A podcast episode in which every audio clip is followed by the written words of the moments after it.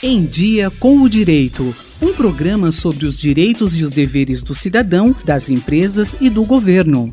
O direito à alimentação está na Constituição do Brasil. Foi inserido como direito social no artigo 6 da Constituição Federal, após a emenda constitucional 64 de 2010. Mas, na luta contra a fome, um dos entraves é o desperdício de alimentos. No Em Dia com o Direito desta semana, produzido pelo professor Nuno Coelho, o advogado e aluno de especialização em Direito Civil da Faculdade de Direito da USP em Ribeirão Preto, Hugo Otiama, fala sobre o tamanho desse desperdício e os aspectos jurídicos em relação à doação desses alimentos. Segundo dados da ONU, estima-se que 931 milhões de toneladas de alimentos ou 17% do total de alimentos disponíveis aos consumidores em 2019 foram para o lixo de residências, varejo, restaurantes e outros serviços alimentares. É o que aponta uma nova pesquisa da ONU que visa apoiar os esforços globais para reduzir pela metade o desperdício desses alimentos até 2030. Esse peso, só para que se tenha uma ideia, equivale a aproximadamente 23 milhões de caminhões de 40 toneladas cada um, totalmente carregados. Isso é o suficiente para circundar a Terra sete vezes. E no Brasil, Hugo, qual o cenário? Ainda segundo a ONU, o Brasil desperdiça por ano cerca de 27 milhões de toneladas de alimentos.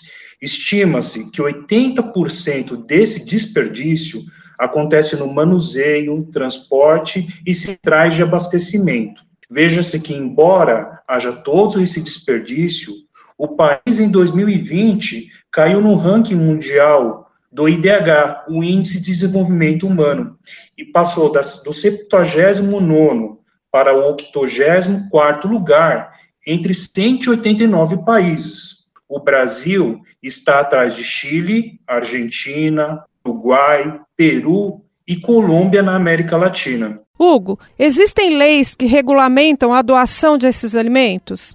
Existe no mercado o temor da responsabilidade civil no caso do alimento doado se estragar e fazer mal ao destinatário.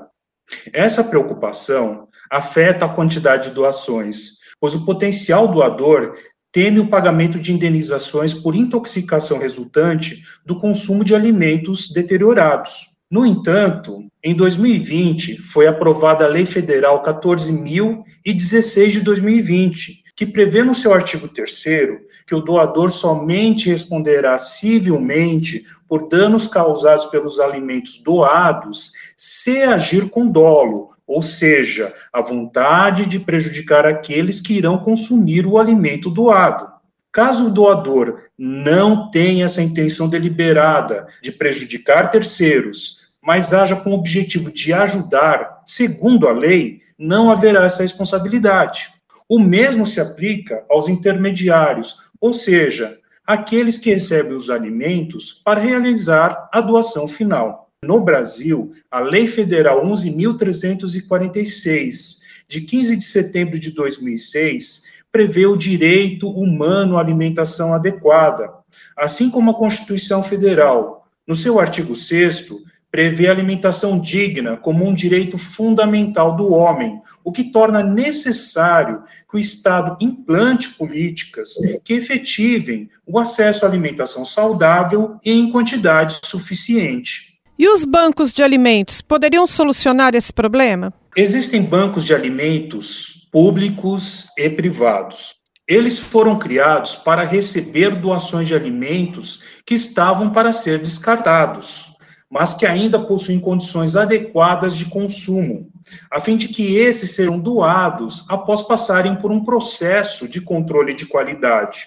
Há municípios que criaram esses bancos, a exemplo de São Paulo, Há também organizações privadas, como a ONG Banco de Alimentos em São Paulo, que atua na capital paulista desde 1998. O advogado lembra que na Faculdade de Direito da USP em Ribeirão Preto, a professora Flávia Trentini se dedica às pesquisas sobre qualidade alimentar. Quer saber mais? Acesse direitorp.usp.br. Acabamos de ouvir Hugo Otiama, aluno de especialização em Direito Civil da Faculdade de Direito da USP em Ribeirão Preto, que falou sobre os aspectos jurídicos do desperdício de alimentos. Até o próximo episódio. Rosemary Talamone, Rádio USP. Em Dia com o Direito, um programa da Faculdade de Direito da USP Ribeirão, coordenação do professor Nuno Coelho. Sugestões de temas ou críticas, e-mail em diacomdireito@usp.br.